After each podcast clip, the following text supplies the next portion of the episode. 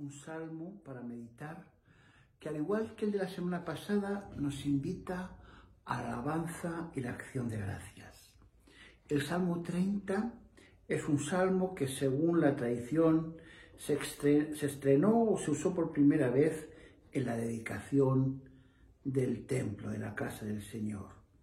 Es un salmo que nos invita a la alegría, pero también nos invita a la adoración sabiendo quién es la fuente de nuestra vida.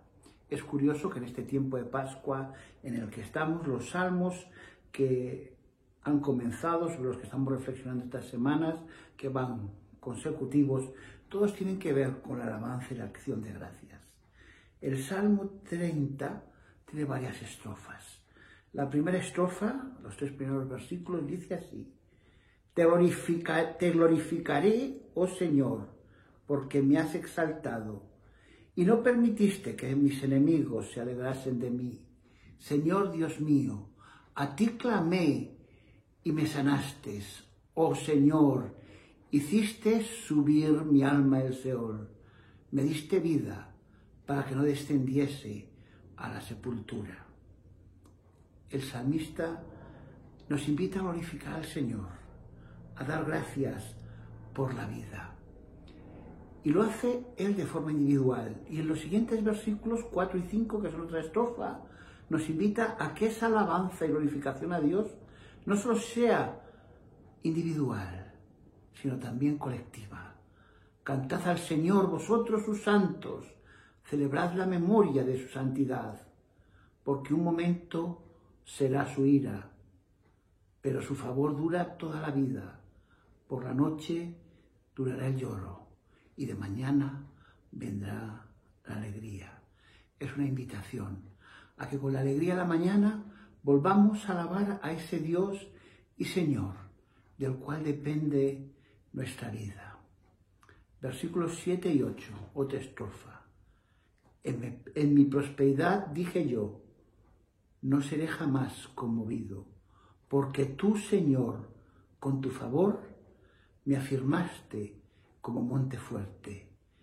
Escondiste tu rostro y fui turbado. El salmista dice que si el Señor se aparta de nosotros, se esconde su rostro, se aparta de nosotros en algún momento, nos turbamos. Pero estando cerca del Señor y confiando en Él, estamos contentos y alegres. Finalmente, las dos últimas estrofas, versículos 8, 9 y 10, la penúltima y 11 y 12 la última. La penúltima dice, a ti, oh Señor, clamaré, al Señor suplicaré.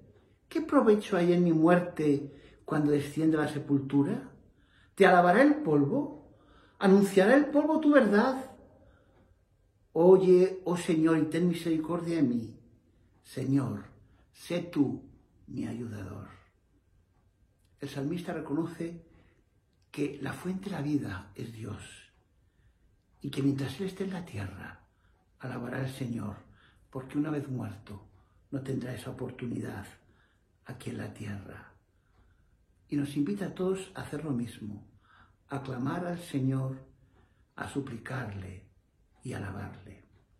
Los últimos dos versículos que se cantan como antífona en muchas iglesias y como corito en otras, son un llamamiento a la alegría.